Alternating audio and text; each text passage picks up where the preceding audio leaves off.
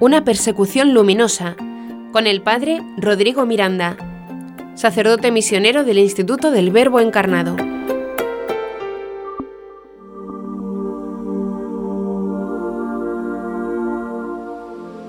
Hola amigos, soy el padre Rodrigo Miranda del Instituto del Verbo Encarnado. He tenido la gracia de ser misionero por algunos años en distintas partes del Medio Oriente. En Tierra Santa, en la Franja de Gaza, en Egipto hasta el sur, al límite con eh, Sudán, en Jordania, cerca de Irak, y por último en Alepo, en Siria. La verdad que han sido años intensos, pero muy enriquecedores. Por esta razón, me he atrevido a contar algunas cosas que he aprendido viviendo con nuestros hermanos que por ser fieles a la fe en Cristo deben pasar por muchas pruebas, muchas situaciones que son realmente dramáticas, especialmente durante los últimos años de la guerra en esta zona que ha sido devastada, con tantos heridos y muchas víctimas fatales. En el año 2010, el Papa Benedicto XVI nos decía que nuestro mundo continúa estando marcado por la violencia, especialmente contra los discípulos de Cristo. Y revisando la historia milenaria de la Iglesia, es patente que la persecución acompaña constantemente el cristianismo.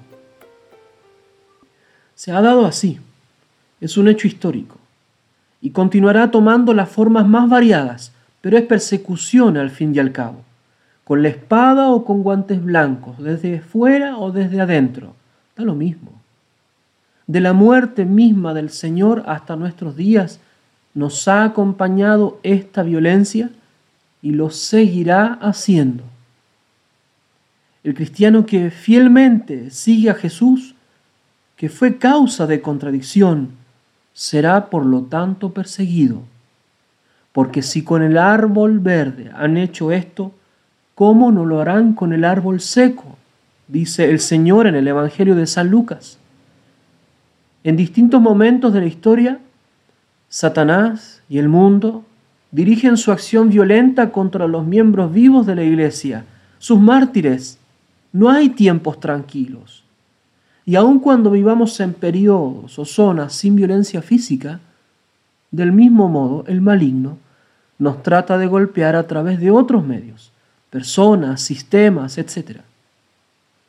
El diablo como león rugiente asedia, persigue al alma, cuando por ejemplo la punza con el orgullo, con la comodidad, con los deseos de aceptación, o de actuar con mero respeto humano, guardando las formas, o adaptándose al espíritu y a los criterios del mundo, o cuando busca el estatus, cuando escala, o cuando vive en constante estado de victimización, o cuando tiene avidez de riquezas eh, de todo tipo, o cosas materiales y hasta seguridades, o vive con indolencia o indiferencia o mediocridad.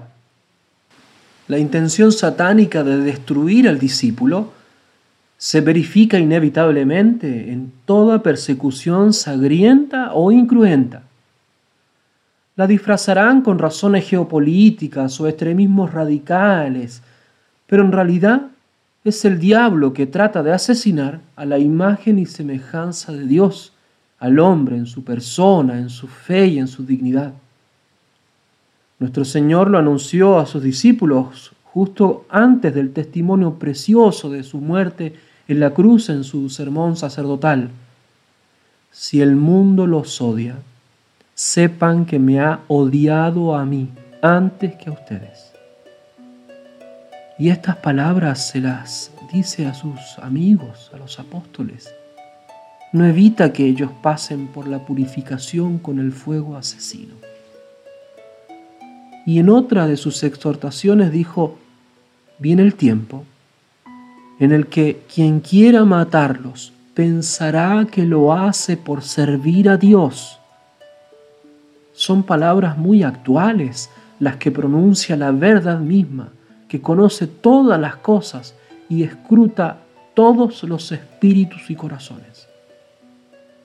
¿No es eso acaso lo que hemos escuchado antes de perpetrar los asesinatos de nuestros hermanos cristianos de Medio Oriente? Ante las noticias que, a propósito, son muy pocas, hasta el día de hoy casi no se sabe. Las noticias de nuestros hermanos asesinados en Medio Oriente por causa de la fe. La persecución se presenta nuevamente ante nuestros ojos y nos cuestiona. Pero también, como ha sucedido con muchos, ha sido causa de una mayor entrega, una exhortación urgente, un impulso radical y concreto a la santidad, una verdadera renovación y reforma. Si ellos, en circunstancias extremas, pudieron alcanzar el premio y gozan ahora de la visión eterna del Padre de las Misericordias, ¿cómo no lo vamos a conseguir nosotros?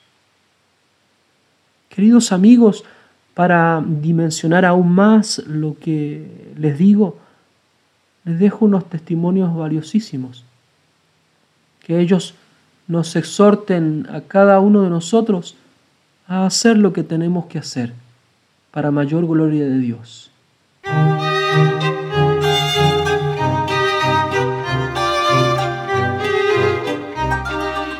En ocasión de la Navidad, en el pueblo de Kunayeh, en Siria, el párroco, el padre Hanna Yaluf, un franciscano de 67 años, que fue secuestrado en 2014 junto a 16 parroquianos y que por gracia de Dios después fue liberado, nos decía, sobrevivimos porque queremos decirles a los fundamentalistas que somos cristianos y permaneceremos así hasta la muerte. Cuando estaba en prisión, continuó el padre, querían los yihadistas que nos convirtiéramos al Islam. Les dijimos que éramos cristianos y que lo seguiríamos siendo hasta derramar la última gota de nuestra sangre. En esos días de detención, experimentamos la oración de nuestra comunidad y de toda la iglesia. En el pueblo, las casas de los cristianos se convirtieron en muchas capillas de adoración eucarística. Y otra religiosa nos cuenta, en las ciudades o pueblos ocupados por los hombres armados de todos los grupos de musulmanes, proponen a los cristianos recitar la Shahada, que es la profesión de fe musulmana, o de lo contrario sufrir la muerte. Para los cristianos es impensable renegar de su fe traicionar al Señor y sus raíces, aun cuando deban sufrir el martirio. Muchas veces en las reuniones de nuestros grupos de jóvenes se hablaba del martirio. El tema salía de ellos en forma espontánea y era realmente admirable ver cómo se exhortaban a ser fieles a Jesús hasta dar la vida ante la posibilidad real de un ataque. Decían, ¿cierto Padre que tenemos que ser fieles hasta el final y que no tenemos que tener miedo? Y se trata de un martirio terrible, de una violencia sin precedentes. Por ejemplo, en Maalula, que es un pueblo en donde hasta el día de hoy se habla arameo, que es la lengua de nuestro Señor Jesucristo, crucificaron a dos jóvenes porque no quisieron recitar la Shahada apostatando de la fe cristiana. Los verdugos les dijeron, ¿quieren morir como su maestro en el que ustedes creen? Ustedes deciden, o recitan la profesión musulmana o son crucificados. Uno de ellos fue crucificado inmediatamente delante de todo el pueblo, especialmente delante de su padre. Y después agarraron al padre y lo asesinaron también. Las crucifixiones masivas han sido una de las notas distintivas desde el comienzo de este conflicto. Y una vez más podemos recordar las palabras de Jesús. Si lo han hecho conmigo, así lo harán con ustedes. Un gran amigo, el padre Douglas Bassi, que es el párroco de la iglesia de San Elías en Irbil, en Irak, fue secuestrado y torturado por el Estado Islámico. Y nos dice, estamos muriendo. Este es el grito de auxilio de este sacerdote iraquí para pedir ayuda, pero para que también nos despertemos y salgamos de la mediocridad que envenena a las almas que se dicen cristianas. Este sacerdote nos ha contado de la decepción que experimentaban los cristianos iraquíes ante la falta de reacción de Occidente, ante el espectáculo demoníaco en donde se destrozaban los cuerpos de nuestros hermanos perseguidos. Y lamentablemente, lo más trágico y lo más triste, ante el silencio cómplice.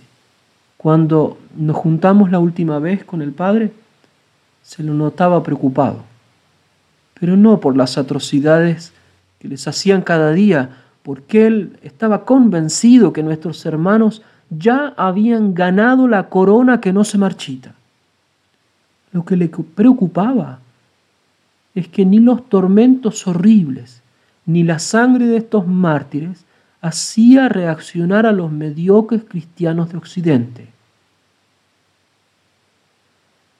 Pero aún delante de esta crueldad satánica, los cristianos perseguidos permanecen de pie. Son nuestros hermanos en la fe y en la gracia, que nos indican el norte de nuestra vida. Son los miembros excelsos del cuerpo místico de Cristo, nuestros verdaderos hermanos mayores.